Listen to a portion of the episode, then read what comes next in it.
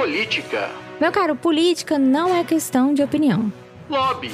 Lobby é defesa de interesse. Corrupção não é lobby. Patadas. Pantufer, se você não sabe para que porra serve um deputado, você nem devia votar para início de conversa. E outras coisas com P. E com outras letras também. Pamonha é a melhor comida do mundo, porque ela foi criada diretamente por Deus. Deus criou o mundo e logo na sequência ele criou a pamonha.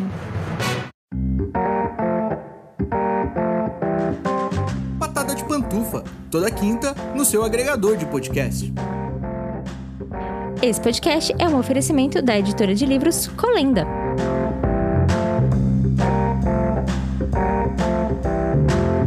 Olá, seja muito bem-vindo a mais um episódio do Patada de Pantufo, seu podcast semanal sobre política e outras coisas com P.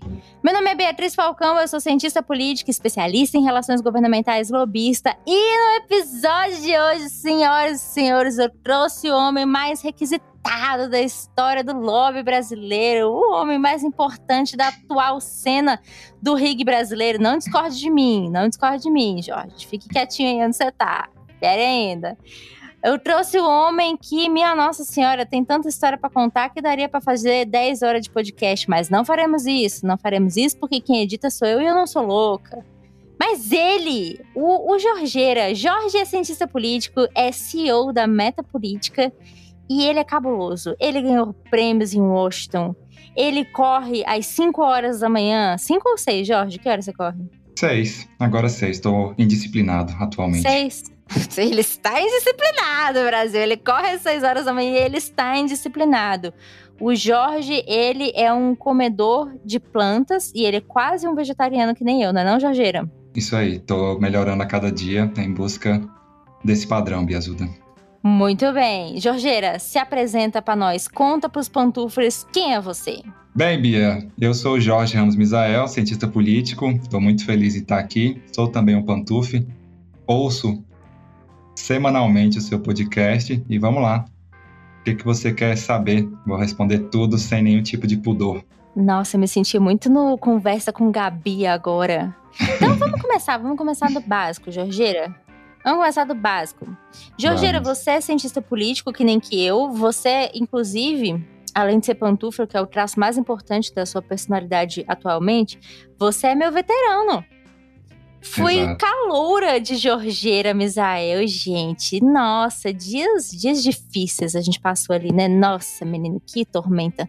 Mas conta pra nós, conta pra nós o que, que você faz, conta pra nós como é que você trabalha, o, o que que você, o que que você escuta de música. Conta pra nós, conta pra nós. Então, Bia, assim como você, eu também tenho uma, uma vida dúbia e de interação entre o público e o privado, né? A essa vida dúbia nós chamamos de lobby.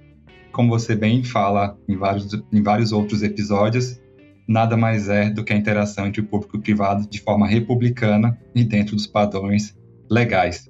Então, esse é o meu trabalho, é isso que eu faço, basicamente atuando para grupos de pressão aqui no Brasil. E Jorgeira, você você trabalha hoje basicamente com, com entidades que representam outras, outras, outras pessoas, né?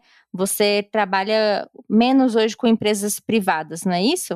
É, na verdade, assim, a Meta Política é uma empresa recente, né? Tem quatro anos só, essa empreitada, né? que veio muito mais da loucura da cabeça do André, do meu sócio, do que de, uma, de um business plan muito bem trabalhado ali com a, com a ajuda do Sebrae. Então, é, a gente acabou se segmentando com o público que estava aberto. Né? Se a gente for olhar aqui o Distrito Federal, ele é basicamente a Disneylândia do serviço público, tem concurso público é, e, e os mais altos aqui também na esplanada, enfim. Então, a gente acabou se segmentando por aí, mas isso também não, nos impede de atuar com vários segmentos. A gente também tem hoje na empresa empresas privadas, inclusive do segmento financeiro. Então, a gente acabou se nichando na nossa origem, mas agora também a gente está pulverizando por outros segmentos também, Bia. Isso é muito doido, Jorge, porque eu sempre penso muito sobre isso. Assim, é, quando você representa empresas privadas, tem uma pegada muito diferente de você representar, por exemplo, uma, uma associação. E agora, hoje em dia, mais especificamente que eu estou dentro de uma associação, eu vejo como que isso é, como que isso é bastante é, diferente, assim, bastante bifurcado. Por quê? Quando você tem, quando você está trabalhando representando o interesse de uma empresa privada, você está num nicho muito específico e às vezes as decisões elas são muito objetivas, no sentido de, olha, isso aqui impacta por causa disso, disso, daquilo, isso aqui não impacta porque não impacta, forte abraço, seguimos em frente. Quando você está numa associação, ou entidades de classe, entidades representativas de um modo geral, você trabalha com interesses divergentes dentro da própria entidade. E isso é uma loucura, menino. Isso. Meu Deus! Isso é. São, são é, formas completamente diferentes né, de, de ver a política. A gente teve experiência aqui de atuar no mesmo momento para uma entidade do sistema financeiro, para um grupo representante do sistema financeiro e também para um grupo que representava os servidores públicos. E o que a gente percebeu aqui internamente, obviamente que é, é, eles não, não tinham nenhum tipo de interlocução diária, mas era que eles tinham interesse convergente, eles tinham as mesmas preocupações, de forma geral, em relação aos temas centrais. Assim, a gente fica tipo, nossa, interessante, né? É, as preocupações são as mesmas, então a gente pode ver que, do ponto de vista material, a proposta que está sendo colocada à discussão, ela não agrada nem gregos nem troianos. Então também é muito importante você ouvir os dois lados e acabar percebendo que é, o impacto pode ser percebido para os dois lados de forma completamente é, igual. Isso é muito doido, né, Jorge? Porque quando você trabalha em, em consultoria, é, já fazendo aí a, a, descrição, a metapolítica é uma consultoria né, de, de relacionamento institucional governamental, é, quando você trabalha numa, numa consultoria, é bem interessante você observar isso, porque às vezes você está trabalhando com clientes que nunca se conversaram na vida, que nunca nem se viram. Mas você que está ali dentro de uma consultoria, você está atendendo os dois, você consegue perceber pontos de convergência e pontos de divergência que eles não conseguem perceber. E às vezes, e isso é muito legal, porque às vezes é parte da gente, né, que está dentro de uma, de uma empresa assim, representando o interesse, falar: olha, mas por que, que você não conversa com fulano? Por que, que de repente a gente não tenta uma pauta conjunta, né? Vamos sentar, tomar um café, tomar uma água, tomar um chopp, tomar um vinho, tomar uma água de coco, porque às vezes dá esse match e às vezes funciona. É, é raro de dar alguma coisa certa no lobby, mas às vezes funciona, né? funciona, funciona muito bem, especialmente nesse momento, né, Bia, de é, ainda acomodação dos ânimos e a gente não entendeu muito bem como é que as coisas vão ficar no, no pós-pandemia. Então, quando você tem a possibilidade de trabalhar com grupos mais representativos, mais pulverizados ou mais enraizados é, com outros segmentos, é muito importante. Então, sempre que há qualquer possibilidade de compatibilidade dos interesses, é o que você falou, chama ali para um debate virtual, online, para conversar, entender e ali basicamente ter algum tipo de encaminhamento. Eu tenho sugerido bastante, está tendo uma boa recepção também, porque eles perceberam que no fundo, no fundo, isso é uma economia, né? Atualmente isso, é, isso também é, é um ativo muito importante. Se você consegue economizar, racionalizar os recursos e potencializar sua estratégia, isso também tem que ser levado em conta. E por falar em pandemia, Jorge, é uma dificuldade que eu tenho sentido muito, e eu estava até falando sobre isso agora ali na, na palestra que eu estava dando para o pessoal da, da Universidade Católica, que é o networking na pandemia, Jorge, o networking virtual. E eu vou ser bem sincera com você. Se você tivesse me falado há um ano e meio atrás que todas as nossas relações, enquanto profissionais de relações governamentais, uhum. seriam virtuais, eu ia falar nem fodendo, não vai, viado, não vai, senão vai dar certo, o rig vai acabar amanhã eu, eu acho que eu teria, assim, chegado é, a essa conclusão precipitada, porque a gente, especialmente a gente que bate muita perna em Congresso Nacional, a gente depende muito desse contato físico, até para pegar o feeling da situação, para sentir como é que tá, para ouvir bastidor, para ficar sabendo de conversinhas de, de corredor e tudo mais. É, então, quando tudo isso se, se transfere para o ambiente virtual, nossa vida, ao passo que fica mais, mais organizada, em teoria, ela fica muito mais caótica também, eu acho, né? Como que está sendo essa questão de, de fazer de fazer Helgov, de fazer networking, de conversar com parlamentar, de conversar com cliente, de conversar com parlamentar e com cliente, tudo em ambiente virtual? Está sendo bastante complicado, né? Mas isso não, não é algo que eu acho que é só da nossa profissão, Bia. Acho que isso é, impacta e está sendo um causador de, de muita convulsão em todos os outros segmentos. Assim, no nosso, obviamente, como você bem relatou, a questão do relacional, nossa profissão ela é 100% relacional, né? Ela tem uma pitada ali técnica de conhecer os regimentos, as normas, constituição e tal, até os regramentos internos da instituição a qual nós vamos representar, mas ela é, por característica sua, relacional. E se a gente muda a forma de se relacionar, a gente passa para um ambiente 100% virtual, ela vai ser impactada. Então, obviamente, hoje a gente passa muito tempo em reunião, em reunião, especialmente com pessoas que você não teve outro contato. Por exemplo, eu tive experiência aqui recentemente de contratar uma pessoa para meta política e a gente só foi ter um contato presencial mesmo depois de oito meses.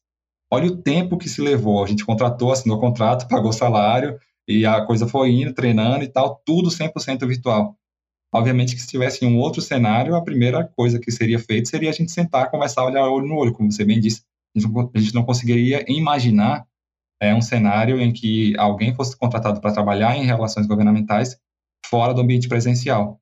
Mas no todo, é, o que eu posso dizer por mim, eu sinto muita falta, sabe? Eu sinto falta de, de passar uma tarde em pé ali no anexo 2, de comer omelete fria no anexo 3, de conversar com um monte de gente que você não, não conhecia ao longo do dia, de se apresentar, de mostrar seu trabalho, de propor coisas, de, sabe? aquele ambiente é, é, pulsante, eu, eu, eu, sinto muita falta, eu gostava muito daquilo, ele era que dava meio que energia para mim, fazia o meu coração bater mais forte. E agora eu tenho que me adaptar e, assim, buscar essas essas raízes de uma outra forma. Espero que, oxalá, isso venha acontecer e voltar àquele ambiente que era muito apaixonante para mim. Inclusive, Jorge, você tinha uma, uma mania que eu achava muito legal, que todo final de todo final de dia você postava no seu Instagram, no Stories, a quantidade de passos que você tinha dado. e era interessante porque, assim, uma pessoa que não, não conhece a nossa área podia olhar e falar, não, o Jorge, ele foi de Brasília até Salvador andando e por isso ele juntou essa quantidade de passos. Não, foi dentro do Congresso Nacional. E não foi em sete dias, foi numa tarde. É, era com, com qual né, frequência né, você costuma comprar sapatos? Olha, hum, é, bastante, bastante, Bia. E sapatos confortáveis. Eu sempre digo isso. Falo, se você está iniciando a carreira como Sim. um profissional de relações governamentais, muito mais do que um sapato glamuroso e uma gravata é, extravagante, você precisa de um bom sapato confortável. Fica aí a primeira dica para quem está nos ouvindo e que em breve estará no Congresso Nacional. Mas, Bia, você chega a, a, a falar de algo que é muito importante, realmente. Pensa você sair, assim, para quem não conhece, do anexo 1 da Câmara para o anexo 2 do Senado. Então, nesse deslocamento, você tem basicamente uma reunião. Você está na reunião no anexo 1, você vai para o 2 do Senado. Você atravessou toda a esplanada, assim, de ponta a ponta, é, num sentido, para uma reunião. E você chega lá, um cliente não conseguiu entrar na chapelaria, você volta lá para o meio, chapelaria. E aí outro está procurando ideia de restaurante, você vai para o anexo 3 e aponta o restaurante. Então você passa o dia todo andando todo aquele ambiente, o dia todo. Você chega a dar 20, 30 mil passos no dia. É, assim, seis, depende muito da, da, da, possibilidade de votação também, mas é muito passo que você dá e cara, como, como é que eu consigo fazer isso? E sempre lembrando, você vai estar com um carregador, um credencial, um computador, terno, gravata, porque faz parte dos requisitos regimentais, né? Então é muito passo. Você entra lá, sei lá, seis, é, é, se você entra lá oito horas da manhã e for até 8 da noite, isso não é nada extravagante para quem trabalha nesse ambiente, sabe que é, que é, algo normal, né? Você ir noite adentro. Até porque as votações no plenário, elas, elas extrapolam é, muito da noite também. Então, assim, você vai conseguir dar muito, muito passo e se chega no final do dia realmente fisicamente muito cansado. Mas eu saí de lá muito satisfeito, assim, por ter conseguido produzir tantas conexões, resolver tantos problemas e ajudar tantas pessoas. Isso é muito doido, né, Jorge? Porque às vezes eu fico pensando assim, é, Primeiro, eu acho que a profissional de relações, a profissão, né, a profissão de relações governamentais, ela é muito glamorizada. É, quem vê a gente de fora acha que, tipo assim, que a gente chega no Congresso Nacional, dá três passos, enfia o pé na porta do, de um gabinete e o, gabi, e o parlamentar tá lá, esperando a gente, de braço aberto, fala: que isso, sente aqui, tome aqui um chopp. É, quem dera, né? Muitas vezes nossa vida é tomar um baita chá de cadeira delicioso depois de ter dado uma meia dúzia de passos desse. Mas uma coisa que eu fico pensando muito também são nos aspectos su subjetivos da nossa profissão. No seguinte sentido, eu sempre me preocupei muito com desodorante bom. Eu tenho muita aflição porque a gente fica muito suado andando no Congresso Nacional, porque lá é carpete, na, pelo menos nas salas das comissões, ali no, no Salão Verde e tal, é, muito, muitas partes da Câmara dos Deputados são puro carpete, então é quente, é abafado. O sistema de ar-condicionado tem os seus problemas. Eu arrisco dizer que a última vez que o ar-condicionado passou por uma limpeza foi na época de Dom Pedro II. E, e assim, há questões ali que são muito humanas, né? Assim, você passa calor, você passa fome, você fica com dor nas pernas porque você tá muito tempo em pé.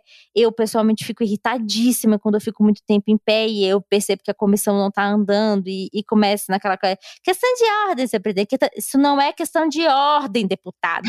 Pedir a palavra para falar que o seu Joaquim morreu em Pindamonhangaba não é questão de ordem parlamentar. Pelo amor de Deus, me, me respeita, estou aqui em pé, que saco.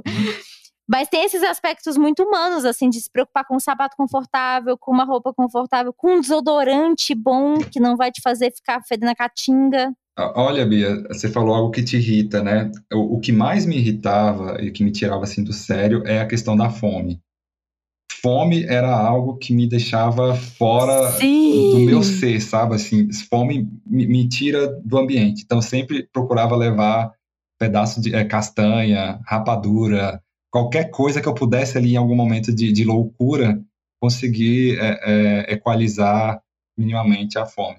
Mas o que você falou é isso, também tem alguns cuidados é, que são muito importantes, né? O desodorante é um que eu concordo. Depois de andar, esse tanto que a gente falou, com roupas é, que, que, são pedidas pelo regimento, né? Tanto mulher quanto homem tem alguns padrões ali, mais para homem, que é terno, gravata mesmo, enfim.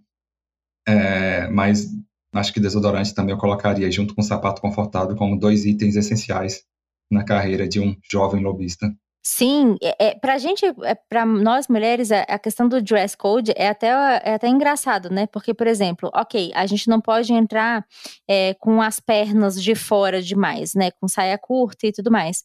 Mas eu posso tranquilamente circular dentro do Congresso Nacional sem blazer.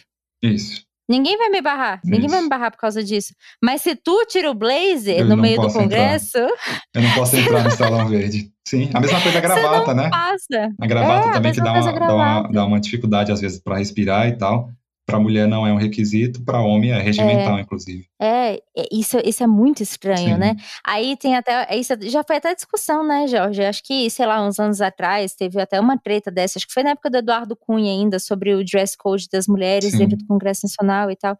E, e, aí deu uma baita confusão. E eu fui uma, assim, que, que falou, cara, é, assim, a gente não pode pegar muito pesado, porque eu acho o dress code masculino muito mais pesado e muito mais rigoroso para um homem do que é para uma mulher dentro do Congresso. É, é eu, muito trash usar gravata, velho. É, assim, agora para mulher também tem uma questão de vaidade, né? Eu já encontrei algumas mulheres Sim. andando é, o dia todo ali de salto bem alto, assim. Então, acho que no final do dia o cansaço acaba sendo equivalente, são só é, partes do corpo do homem ou da mulher que acabaram ficando, ficando mais desgastadas. Mas é. É, a troca do, do, salto alto pela gravata e pelo blazer, acho que eu continuo com o blazer com a gravata, Bia. Não, mas salto você sabe que eu falo muito?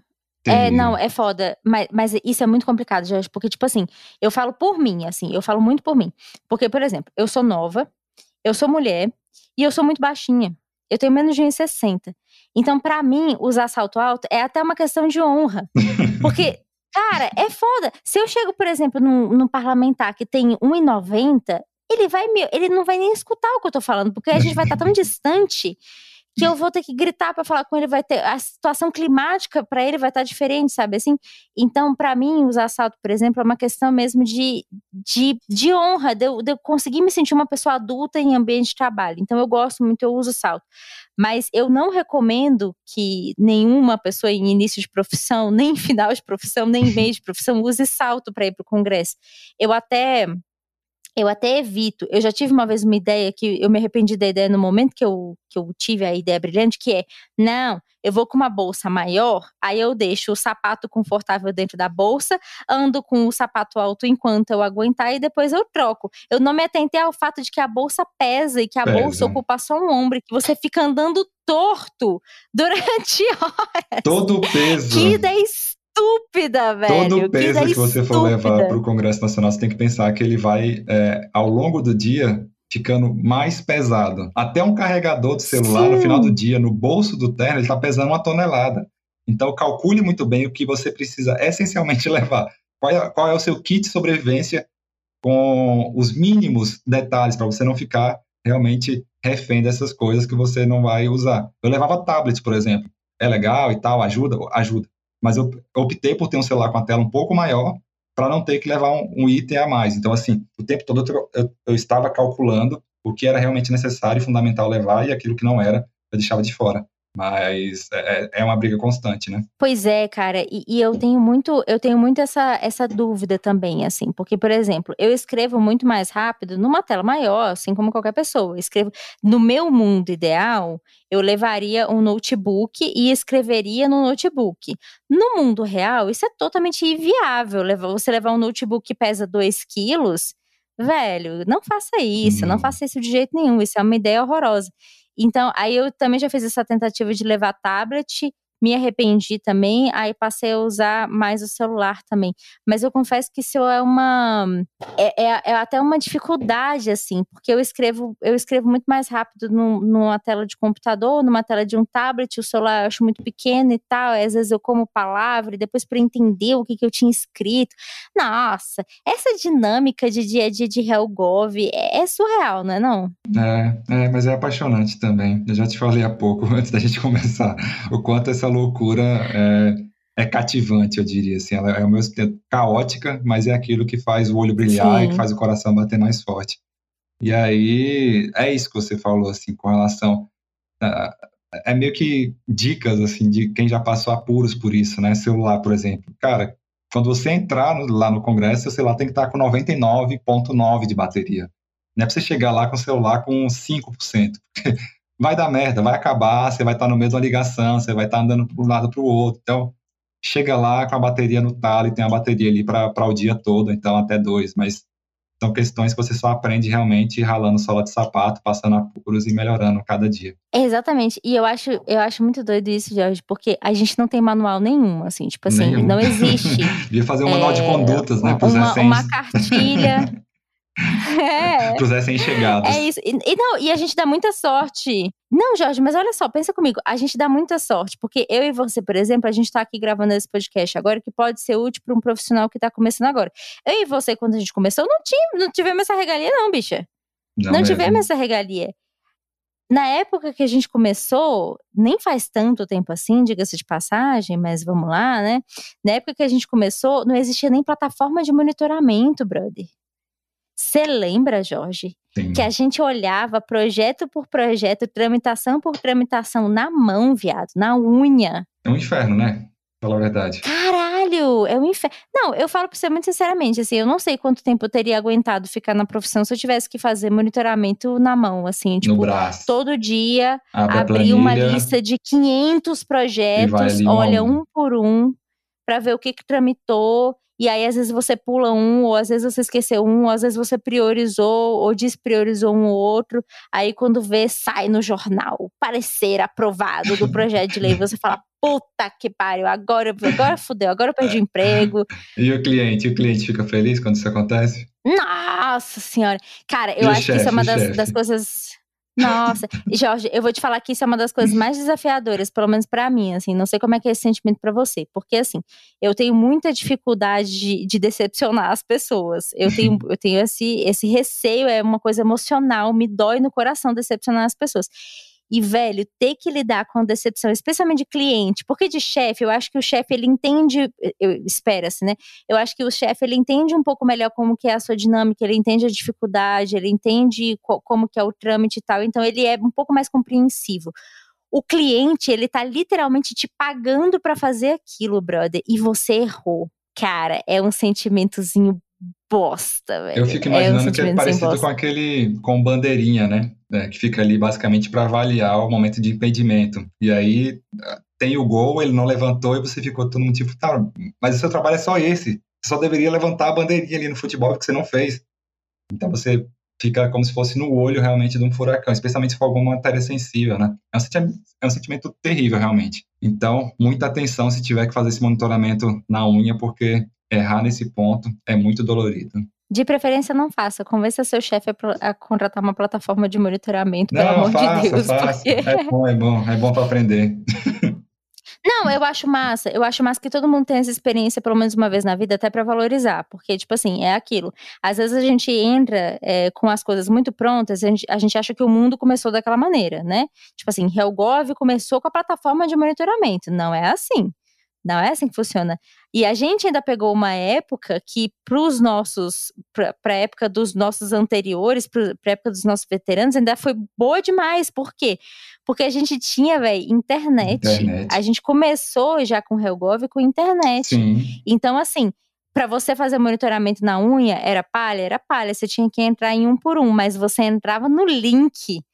Você não tinha que cavucar na mão o, o PL, o papel do PL. Eu lembro que eu tive que fazer isso durante um curtíssimo período de tempo, Jorge, na época que eu trabalhava na, na época, no meu primeiro estágio, na Caixa Econômica Federal. Uhum. Na Caixa Econômica, eles estavam começando a digitalizar. Isso foi em 2013, início de 2013.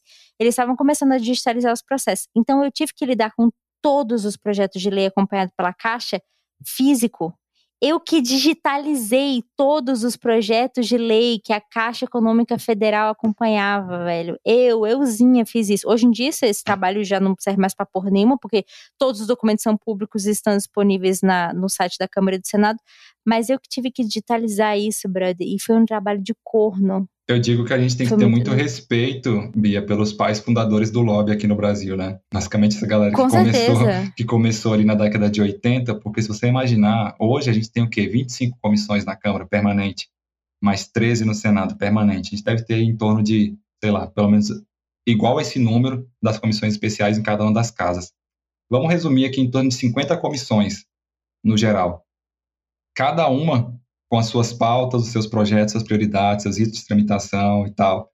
E aí você tem que pegar aqueles projetos um a um, manualmente, fisicamente, papel e poeira, para você ler, riscar, botar no fax, mandar para o seu cliente, cara, só querendo muito fazer isso. Então, minha saudação para todos aí que começaram na década de 80 com essa importante atividade e acabaram pavimentando esse caminho para, como a Bia falou, está muito melhor agora, mas ainda pode melhorar. Não, pode demais melhorar, cara. E, e, tem uma coisa assim que eu vejo, Jorge, que, tipo assim, a gente tá cada vez mais, mais dependente dos meios digitais e isso não tem muita perspectiva de ser diferente, muito pelo contrário, né? Isso só deve ir se, se alongando e tal.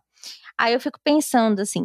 É, e eu tava até. A palestra que eu dei agora na, na Católica era com o Ivan, do Siga Lei. E eu estava ouvindo o Ivan falar, e o Ivan é um, é um, camarada muito interessante, porque ele abriu uma empresa de monitoramento legislativo, que é basicamente uma empresa de dados, que trabalha com dados, mas ele é cientista social também, ele é cientista político e tal. E aí eu fiquei pensando muito sobre isso. É, isso, na época que ele começou, há seis anos atrás, isso era meio isso era meio nada a ver, assim. Não que não era nada a ver, mas tinha muita gente dessa época aí dos anos 80, do lobby dos anos 80, que não apostava que achava nisso, que, a, né? que não apostava nisso, Jorge, que falava que não, eu não preciso de plataforma de monitoramento, porque eu sou amigo do senador, eu sou amigo do deputado, eu sou amigo do presidente da Câmara. E realmente, isso facilita muito sua vida em vários aspectos, mas isso não te fala quando parecer apresentado, por exemplo, né? Bia, a gente levantou aqui, ó, os números do Congresso Nacional são assim, extravagantes. Acho que talvez seja essa a palavra. A gente acabou de falar do número de comissões, né? Recentemente a gente teve que levantar aqui na Metapolítica o número de projetos em tramitação, projeto proposição, né, da forma mais abrangente possível, projetos, PECs e tal. A gente tem hoje em torno de 45 mil projetos tramitando simultaneamente. 45 mil projetos tramitando simultaneamente. Em, como eu disse aqui de forma muito resumida, em torno de 50 comissões, Câmara e Senado. Cara, como é que você vai conseguir fazer o monitoramento de forma direta objetiva para o seu cliente? Na mão, na raça, no olho. Ou você vai fazer algo muito resumido, que não vai expressar o todo, ou você vai deixar, ou você vai deixar passar numa margem muito grande de erro. Então, assim, você não consegue fazer isso hoje por sua própria força. Se a gente for olhar nossa própria Constituição hoje, já está com o quê? 108, 109 emendas à Constituição.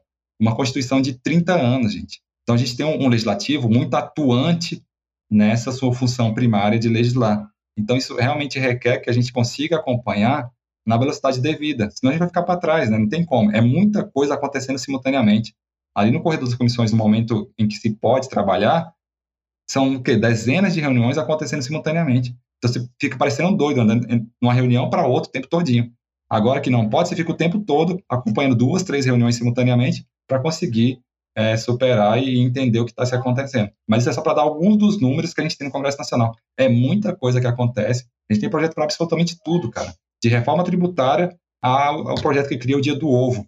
Como é que você vai conseguir acompanhar tudo isso sozinho? Não dá, cara. Não, cara, é exatamente isso. E assim, eu tava até comentando isso com uma colega minha que, enfim, não, não manja muito de política, né? Ela, ela teve a infelicidade de falar na minha frente aquele senso comum, né? De que, ah, pelo menos agora com a CPI os políticos estão trabalhando. Velho, o Congresso funciona a produção industrial, Sim. velho. É muita coisa que acontece ali dentro. E assim, você pode falar que, ah, não, mas não funciona é, terça e. Hum, desculpa, não funciona segunda e sexta. Tudo bem, brother, mas terça-feira, quando tem plenário, o plenário, se tiver que ir até 5 horas da manhã, ele vai. É. E ele vai tranquilo, e ele já foi várias vezes, inclusive, sabe? A gente já ficou, eu e você, acompanhando comissão, acompanhando votação, desculpa, na, na Câmara dos Deputados no Senado até meia-noite, uma hora, duas horas da manhã, três horas da manhã, chegar em casa às quatro, para ter que estar no escritório às nove.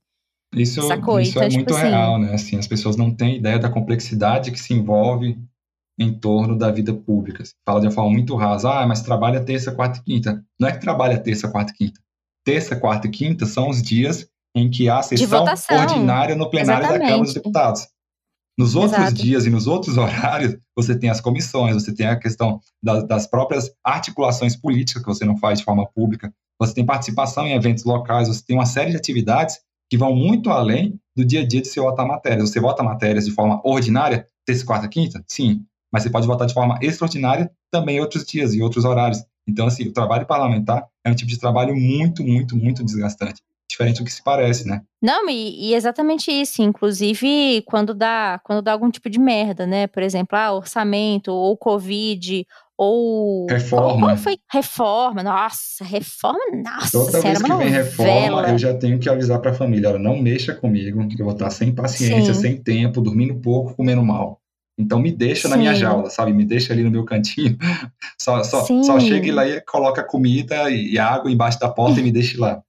Então, toda vez que tem reforma é isso. É né? Pode ser reforma que for, tributária, trabalhista, previdenciária, é, vai ter impacto, vai ser muito desgastante o monitoramento dela, Sim. a gente precisa estar por dentro. É muito desgastante o processo de reforma, né? Eu acho que assim, é, tirando, a gente estava falando antes de, de, começar a gravar, que é o nosso, nosso carnaval e nosso Natal é CPI e impeachment, né? São os momentos de, de diversão. Quando não tem cliente, né? Sim. se, o cliente não tiver, se o cliente não tiver é. entre, os, entre os convocados da CPI, porque se tiver. Sim, é esses dias, cara, esses dias, esses dias não, tava lá na CPI do, do, do Covid, né? Aí tava o CEO da Pfizer, Aí a, o CEO da Pfizer estava falando que ele teve uma reunião com não sei quem do Ministério da Saúde e com a Public Affairs da, da Pfizer. Public Affairs é outro nome para relações institucionais governamentais, que é outro nome para lobista. Então, a lobista da Pfizer, que agora eu me esqueci o nome dela. Aí o Renan Calheiros estava tipo assim: ah, não, então a gente vai ter que chamar o jurídico da Pfizer e a Public Affairs. Eu, não, vai, tadinha, tadinha, vai não chama, Coitada, só foi para uma reunião com o chefe. Caralho, velho, é cada BO que a gente se enfia. Tu vai numa reunião com o ministro, de repente tu vai ter que depor numa CPI, Sim, cara. Que Mas merda. nesse caso da Faz, eu queria destacar aqui, só aproveitando. Cara, que português, hein? O cara falou um português. Sim. Nossa, numa CPI, com transmissão. Uma CPI. É, é, ao vivo, um assunto de impacto mundial, né? Covid e a situação do Brasil está sendo acompanhada pelo, pelo, pelo mundo todo. E o cara falou um português ali, ó, muito adequado. Eu fiquei impressionado sinceramente. Não, eu, eu fiquei impressionada também. Primeiro, porque o media training do cara foi bom pra caralho. Segundo, que ele fala numa desenvoltura muito boa. Você vê sob que pressão, ele ainda. Né, cara? Sob pressão, Alta sob pressão. pressão. Temperatura também. Eu ali. Eu ali, se eu estivesse falando um, um portunhol ou um português, português ali, eu já ia meter, bicho, no, no hablo, no hablo English, bicho, no hablo English, não hablo nada. É, uma pressão, é uma pressão cabulosa, cara. É, ali é muito escroto. E, e, a gente tá muito sujeito a isso, né? Eu sempre, eu sempre falo isso, Jorge. Eu acho que você compartilha desse meu sentimento também. Eu tenho pânico de, de fazer coisa errada por, por essas e por outras. Um, porque se a Polícia Federal bater na porta da minha casa às 6 horas da manhã, eu vou estar tá dormindo, vou me pegar de pijama, com os cabelos todos esgrenhados, não quero passar por, esse, por essa situação muito vergonhosa. Segundo, que, cara, ter que correr o risco de, de ser convocada para uma CPI hoje ou amanhã e dar de cara com Renan Calheiros. Caralho, velho, isso tá louco. Eu ia meter um atestado também. Eu ia meter, não, gente. tive Covid, Não tive contato com umas pude. pessoas com Covid, não pude. É duro, né? É duro, mas assim, é o que você falou, são alguns cuidados que são necessários também, né? E, e faz parte do jogo, assim, a gente acaba tendo que lidar com personalidades públicas uh, e, Sim. assim, em algum momento, se elas é, tiverem algum tipo de desvio em sua conduta e você participar daquilo, obviamente você vai ser chamado a prestar também esclarecimentos. Mas acho que hoje, com a possibilidade que a gente tem de cada vez ter normativos mais concretos sobre a atuação, sobre os limites legais operacionais da atividade, por mais que não seja regulamentada, também como você já diz e vem militando nessa parte também, acho que é, até mesmo pelo espelho internacional né, do que é possível fazer nos Estados Unidos, na Europa, que são locais onde a atividade já tem um, um amadurecimento muito maior do que aqui no Brasil, a gente acaba aprendendo um pouco mais até onde ir, né? Exato. E, e, e não, e é isso, assim, é, é aquilo, né? Tem profissionais que discordam, e eu entendo por que, que discordam, mas eu pessoalmente acredito que você também é, somos a favor da, da regulamentação, acho que isso dá, dá, dá um pavimento melhor, de mais segurança para a gente poder atuar e, e ter um, um local, um pedaço de papel escrito até onde que a gente pode ir, eu acho que é mais, fica mais confortável para o nosso dia a dia.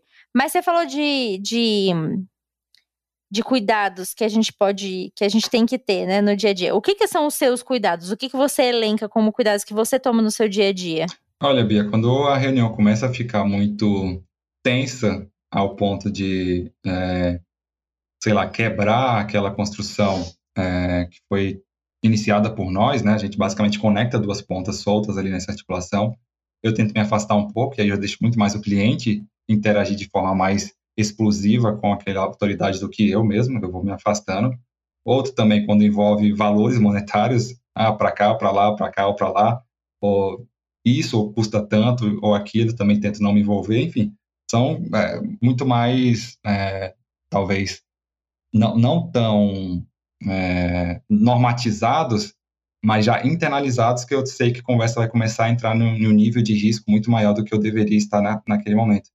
Então, eu tento ficar muito atento ao que está rolando ali na mesa para eu ter a possibilidade de sair dela no momento correto. É, isso é muito doido, né? De tipo assim, você ter, você saber que você tem a possibilidade de sair. Você saber que você tem a, a possibilidade de, de não fazer e não falar e tal. É, eu acho que é ter, ter, também clareza desse limite, né? Até onde que você vai, até onde que você pode ir, fazer um bom planejamento estratégico com o cliente e tudo mais. Mas eu acho que, Jorge, que trabalhar com política tem uma coisa que é muito difícil de administrar, que é o quão você fica emocionado. E, velho, eu tenho certeza que todo profissional de Helgov já passou por isso e, e todo profissional já cometeu esse erro de estar numa situação, estar como autoridade, estar na frente de uma, de uma pessoa pública importante, necessária, estratégica para você, para o seu setor, para sua pauta, e você se emocionar e falar demais ou falar alguma coisa que não deve, não, não de, nossa, tomei aqui uma mala de dinheiro nem nada, não tô nem, tô nem entrando nesse mérito, não. Eu tô falando de, de assim, você de repente falar que tem um posicionamento, de repente não é o posicionamento que você tem, só para poder ficar melhor, assim, sabe? Na, na fita com o parlamentar, com o ministro, com o secretário. E como, como que faz para administrar isso, velho? Como que faz para administrar a emoção? Cara, eu, eu ouvi uma frase no início da carreira, Bia, que meio que marcou, e, e eu vi ela se é, concretizando e se firmando ao longo dessa trajetória, né? Esse ano, inclusive, eu completei honrosamente 10 anos de Helgov. Eu vi recentemente porque eu peguei o meu contrato do primeiro estágio acabou batendo. Mas o que eu queria botar dessa frase foi o seguinte: ele falou é, uma forma muito clara e direta. Aqui no Congresso Nacional é o local onde muito pavão se transforma em espanador. Ou seja, a pessoa está ali muito poderosa, muito forte, muito cheia de luz e de câmeras e tudo, e no dia seguinte não é mais ninguém.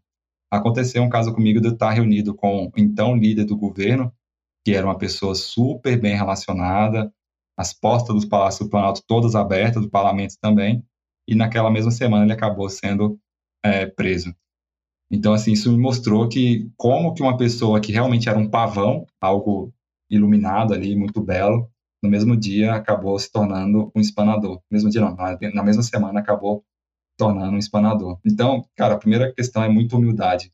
Não importa quanta influência você tem, não importa quantos contatos você tem no seu celular, quantas articulações de sucesso você já conseguiu executar, mas tenha muita humildade. Você é só um nesse jogo que é muito maior do que você, a sua pauta é maior do que você, a sua empresa é maior do que você, seu segmento é maior do que você. Você é só um parafuso em toda essa engrenagem. Muita humildade é o primeiro ponto. O segundo ponto é, assim como você, o outro lado também, por mais expressivo que seja, estava citando as autoridades, por mais imponente que seja, por mais história que tenha, ela também é só uma peça. Então, assim, é estudar bem esse, esse seu interlocutor, esse parlamentar ou essa autoridade, entender que, que, assim como você também é humano, tem fragilidades, tem emoções e tal, e aí você vai conseguir olhar para ele com, uma, com uma, um olhar muito mais humano, né? Olho no olho, com respeito, humildade, se impondo, colocando os limites, mas também percebendo que a, a, a chance de erro para um ou para o outro é a mesma e ninguém vai querer se tornar é, um simples espanador na história. Total. Não, eu acho, eu acho ótima essa, essa analogia, acho que faz total sentido, porque não raro isso acontece, né? E não precisa ser nem um caso tão radical, assim, como a pessoa ir presa, nem nada. Às vezes a pessoa é, perde o, Perdeu o mandato, perde o posto. não foi reeleito, é. não, não, conseguiu é. ser nomeado para uma posição chave ali no executivo, e aí, assim, tá, tá é. fora, tá fora. É uma carta fora do tá baralho. Tá fora do baralho, exatamente. Ou então, simplesmente, ah, era presidente de uma comissão Blasta importante nessa legislatura, na próxima não é mais. E, e voltou a ser baixo clero de novo, Sim. né? Isso, isso é muito doido. Nesse caso, e é nesse caso específico, assim, me chocou muito a realidade com que essa frase, com que essa frase se bateu, sabe? Eu fiquei tipo, caramba, Sim. como que as coisas mudam de forma muito drástica, né, nesse caso, assim, é. como que a gente tem que ter muito cuidado com o que fala, com com quem fala, a forma que fala, porque o jogo muda muito rápido aqui em Brasília. Muda, muda muito rápido. Isso é muito assustador também, assim, eu acho até um pouco, um pouco desolador é, trabalhar com isso, porque é, eu, até já falei isso aqui, o, o profissional de relações governamentais que ele é organizado, ele tá fadado a se frustrar todo santo dia, né? Porque eu gosto de fazer lista de tarefas que eu tenho para fazer, eu, sabe, dou uma, dou uma olhada em tudo quanto é, quanto é coisa que eu tenho para fazer durante meu dia e vou ticando, e a grande felicidade do meu dia é dando os tiquezinhos e tal. E aí, de repente, surge um projeto extra-pauta, surge uma reunião do nada, o relator sai da comissão, e, não é, e aí tem que trocar o relator. E aí o, o, parecer que você tava, que era favorável, de repente mudou, não é mais o parecer que era favorável, agora tem um voto em separado. Aí você olha para sua vida e fala: Meu Deus, meu Deus. Eu estava dizendo que esse cenário é, digital, ele piorou tudo isso, né? Essa questão da, da, da, improvisação daquilo que estava já meio que é, pensado anteriormente. Por quê? Porque Sim. hoje tem a questão de reuniões acontecendo o tempo todo. E aí acontece muito aqui comigo, em especial, de falar, olha, estamos entrando aqui na reunião com a diretoria agora, você pode entrar com a gente? Calma, que reunião? O que, que vocês vão tratar? Qual é a pauta? O que, que você quer que eu fale? E isso vai acontecendo o dia todo, assim. Ah, estamos entrando aqui na reunião com o deputado, pode entrar? Calma, mas por que eu? O que, que aconteceu? O improviso. Que deputado? Que deputado. O improviso passou a ser algo muito, muito mais dinâmico por conta dessas reuniões, né? Que ficou um processo muito facilitado de, de, de ocorrer. Não, total, velho, total. E isso é muito, isso é muito doido, né? Porque essas dinâmicas elas mudam muito rápido também e é muito assustador. E, e vem cá, Jorge, deixa eu te perguntar uma coisa. Como é que você está se virando com a questão do famigerado networking?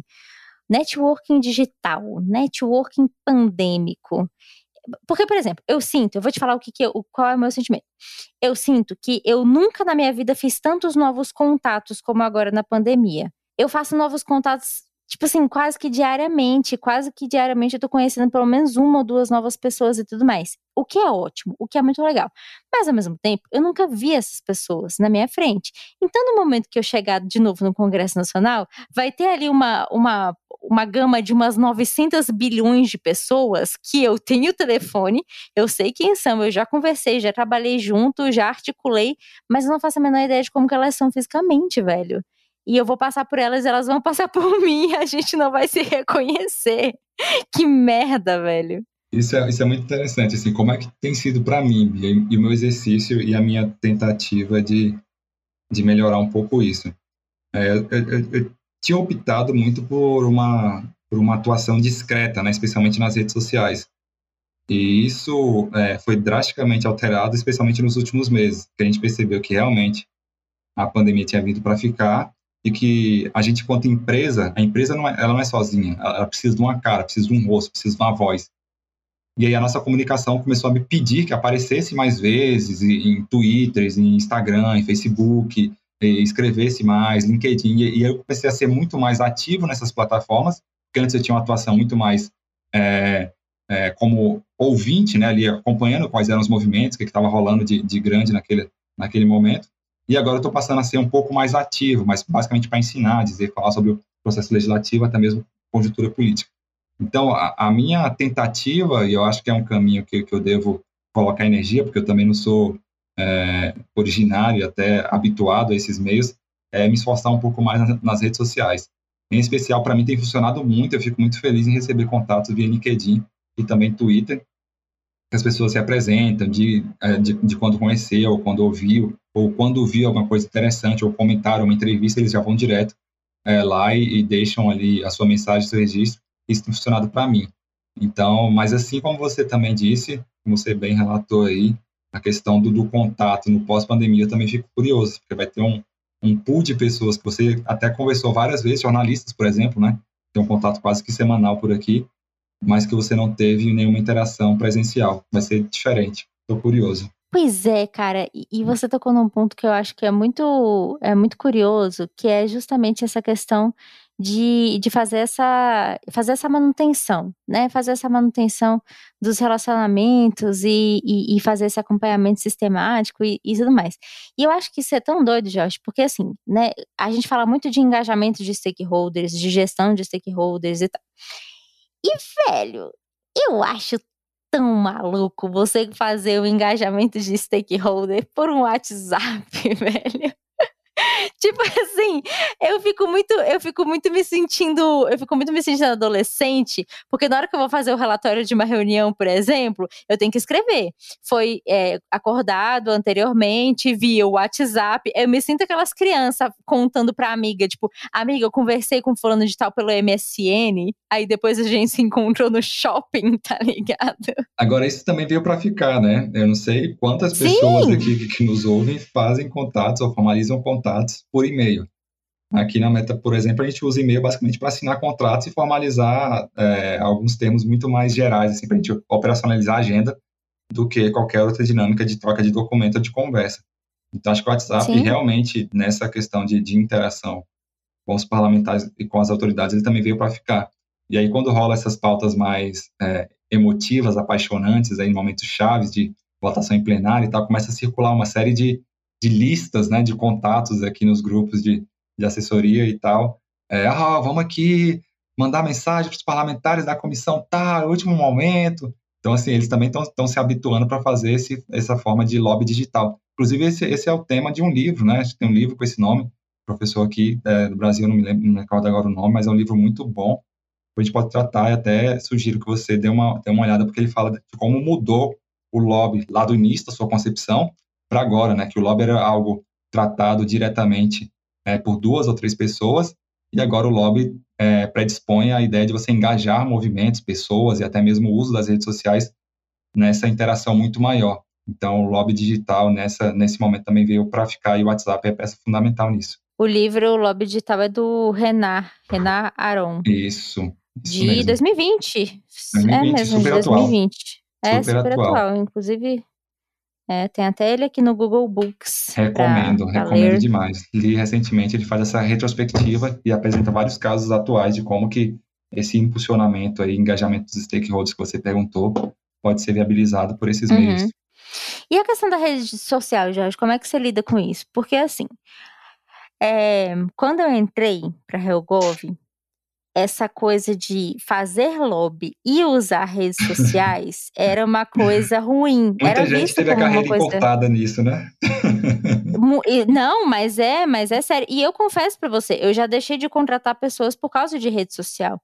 Porque eu entrava lá no Twitter, por exemplo, e Twitter é meio terra de ninguém, a pessoa meio que dá, dá uma libertada, né? Dá uma extravasada lá no Twitter. E eu entrei lá no Twitter e a pessoa, por exemplo, fez um comentário racista e tal. Eu falei, brother, eu não vou contratar um racista. Você me dá licença, mas eu não sou nem obrigada. Pode ter o melhor currículo do mundo, então foda-se. É, ou, ou não, ou falando outras coisas absurdas, fazendo outro tipo de comentário e tal, que, enfim, são impertinentes. E é muito complicado isso, né? E, e agora você falou que você está usando mais rede social e tal, e que, e que isso foi até um, um, um aconselhamento que você recebeu. Eu também uso muito rede social e tal, mas eu sempre uso rede social com muito pé atrás, velho. Muito pé atrás. Eu tenho muito receio disso se voltar contra mim amanhã ou depois, saca? Tem, tem duas questões aí importantes, né, Bia? A primeira é a polarização que a gente infelizmente vive hoje. Né? É, então, a qualquer comentário que você faça, vão tentar colocar uma etiqueta na sua testa. Ah, direita, ah, esquerda, é, ah, isso, ah, aquilo. Então, assim, o tempo todo você é, como profissional tentando fugir dessas etiquetas. E assim, você como analista acaba tendo acesso a uma série de informações. E por ter acesso a informações, seja para escrever, ou seja que passaram por você, ou que você intermediou, você tem a possibilidade de falar com profundidade sobre um tema, mas não para você convencer as pessoas que te acompanham. Então, esse é, é um exercício que eu tento fazer. Eu tento pegar essas informações que eu tenho contato e forçar que as pessoas pensem por conta própria. Isso não é muito simples, né? Porque as pessoas elas esperam é, respostas prontas. Fulano vai ganhar ou vai perder? É, ele é bonito ou ele é feio? Ele é cheiroso ou ele é fedido? Então, o tempo todo a gente recebe essas perguntas, mas assim, isso não, não existe uma resposta binária, simples e direta para essas questões tratando de Brasil. A gente está falando de um país gigantesco com uma série de, de, de, de, questões sensíveis e que respostas como essa não, não cabem no nosso dia a dia. Saúde, Dai. Saúde, Dai. Não cabe é, é, essa visão é, binária, maniqueísta e tal. Então, assim, é, por mais que você seja instigado a isso, você forçar uma reflexão mais profunda, eu acho que talvez seja esse um papel que eu é, é, me proponho a fazer. Olha, vamos pensar sobre isso daqui juntos. Eu não tenho a verdade absoluta, mas eu tenho algumas informações que podem nos ajudar a chegar a alguma saída. Então, eu tento usar a rede social por esse caminho, muito mais do que para ficar jogando o Fla-Fu, aquela coisinha da hashtag tá subindo e tal. Ali eu fico observando e para ver onde é que vai dar. Não, total. Mas deixa eu te perguntar uma coisa. Como é que você se sente, tipo assim, porque é claro, né? Existem, existem coisas que a gente fica sabendo invariavelmente porque a gente está no meio. E a gente não tem como não saber. A gente está tá ali circulando, tá conversando com pessoas e tal. E já aconteceu, com certeza já aconteceu com você várias vezes, bem mais vezes do que aconteceu comigo, de ficar sabendo de informações que são bombásticas e você fica tipo, meu Deus, meu Deus, eu quero, eu quero quero twittar isso, eu quero twittar isso. Só que, obviamente, você não pode fazer isso e tudo mais.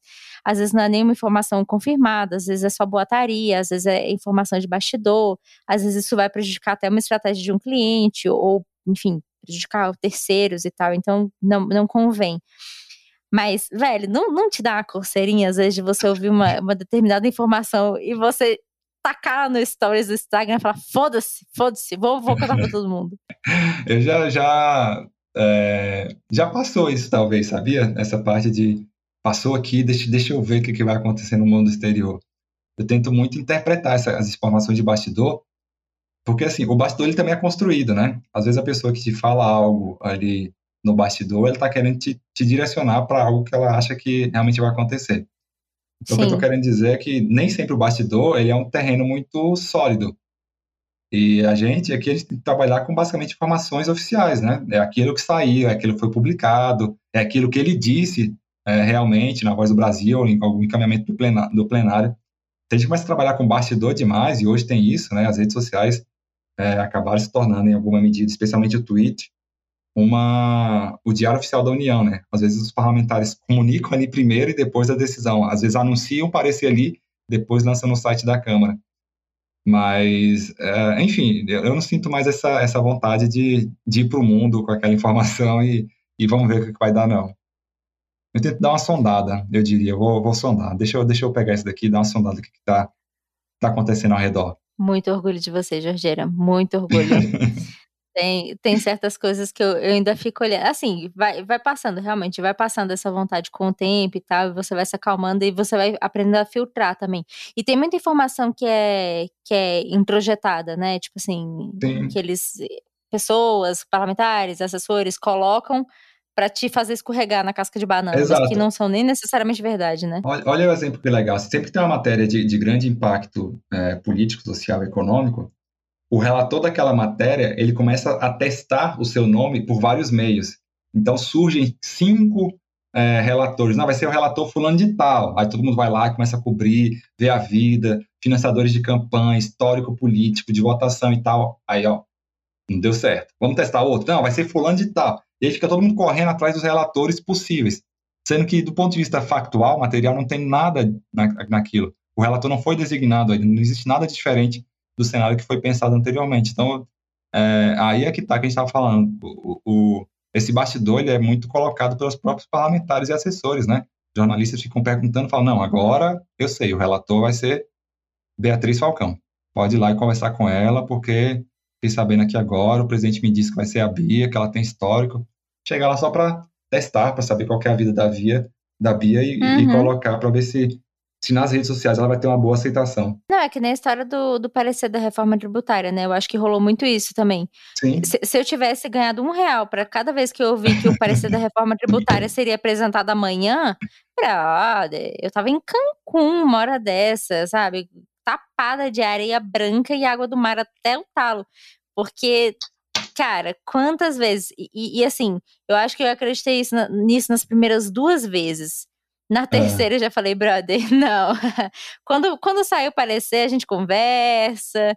Não tem, não tem muita essa, não. E agora foi apresentado e já foi desapresentado também, né? E, e não sei se você lembra também da reforma administrativa que o ministro Paulo Guedes falou por semanas, meses, que aquela semana, na quinta-feira, ele ia entregar ao Congresso na Nacional. Na quinta-feira. E aí todo mundo Sim. ficava ali, ah, cadê, cadê? Chegou, chegou, começou a rodar o texto, minuta, não, isso aqui é a minuta da PEC, da reforma administrativa, chegava na quinta-feira, nada. Não, não, tivemos problema aqui no Ministério, trocou não sei quem, mas na próxima Uhum. semana, na segunda-feira, pode ir lá que nós vamos entregar. E aí vira esse zum Certeza. o tempo todo, cara, e nada do raio da reforma chegar. Mas isso gera uma instabilidade tremenda, né? Porque o cliente fica ansioso, os meios de comunicação começam a perguntar e você não tem muito o que dizer, assim, não chegou. Sim. A, a resposta Sim. é muito essa, assim, não chegou, não tem nada aqui. Sim. É, não, eu acho que isso também é um desafio muito grande pra gente, assim, de saber dosar a nossa ansiedade, de saber dosar a ansiedade de clientes, de chefes e tudo mais. Porque se a gente for entrar nessa pira de reforma administrativa essa semana, ou então do parecer da reforma tributária amanhã, brother, a gente, a gente vai enlouquecer, assim, a gente vai ficar doido. Porque é isso, assim, é exatamente isso que você falou. A gente tem que trabalhar com, com facto, com, com aquilo que é factual, com aquilo que é concreto.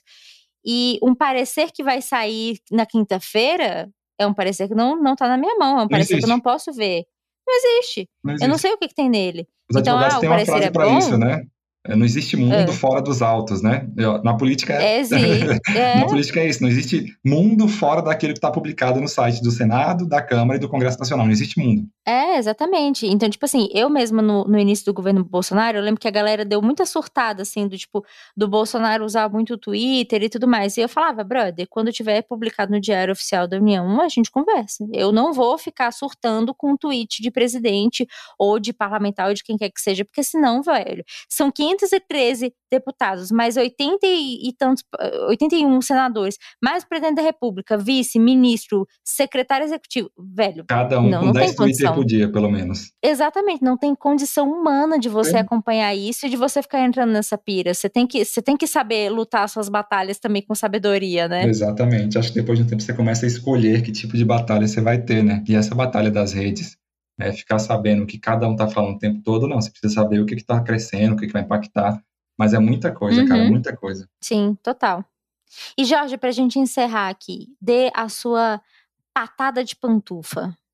A minha patada. Aquilo, a sua patada de pantufa. Aquilo que você sabe que é uma verdade absoluta. Não é uma verdade absoluta, mas aquilo que você sabe que é verdade, que precisa ser dita, mas você nunca viu ninguém dizendo. Então, esse é o seu momento de você dizer pro mundo. Então vamos lá. Política não é politicagem, negociação não é negociata e lobby não é corrupção. Essa é a minha patada de pantufa. É justo, é muito justo. E, e só para só pra gente finalizar, eu quero que você dê uma, uma indicação. É, eu, eu, eu tô finalizando porque eu tô vendo que a Dai já tá deitadinha ali pra dormir, então eu quero atrapalhar o sono da bichinha, que eu sei que ela acorda cedo. Tá de boa. Bichinha. Não, mas eu quero que você, que você dê uma, uma dica. Livro, série, música, ah, um, um autor para acompanhar, um Twitter, qualquer coisa. Acompanhe as redes da Meta Política. Leia. Boa! É, leia. Boa. É, deixa eu ver. Mais Esperto que o Diabo. É um livro muito fera, Napoleon Hill. Na verdade, pode escolher qualquer um do Napoleon Hill, mas esse foi um livro que eu li recentemente e mudou a minha perspectiva. É, acho que a gente citou um também aí, né? O Lobby Digital. É um livro legal aí para a área. Acho que é isso por hora, Bia. Arrasou. Jorgeira, muito obrigada. Fale aí as redes sociais para a galera te encontrar, o seu Twitter, o seu Instagram. O meu é jr.misael, M-I-Z-A-L. Beleza. E da Meta Política? É arroba Metapolítica, tudo junto, BR, Brasil. Arrasou, Jorgeira. Meu caro, muitíssimo obrigado por essa conversa deliciosa. Você é cabuloso, você é foda, você é lindo. E vamos gravar mais patadas de pantufa mais vezes. Muito obrigada, meu caro. Obrigado, Bia. Obrigado pelo convite. Sucesso para você. Como eu disse, sou um pantufer, então estou sempre acompanhando. Se eu puder ajudar, só convidar. Estarei aqui com o maior prazer.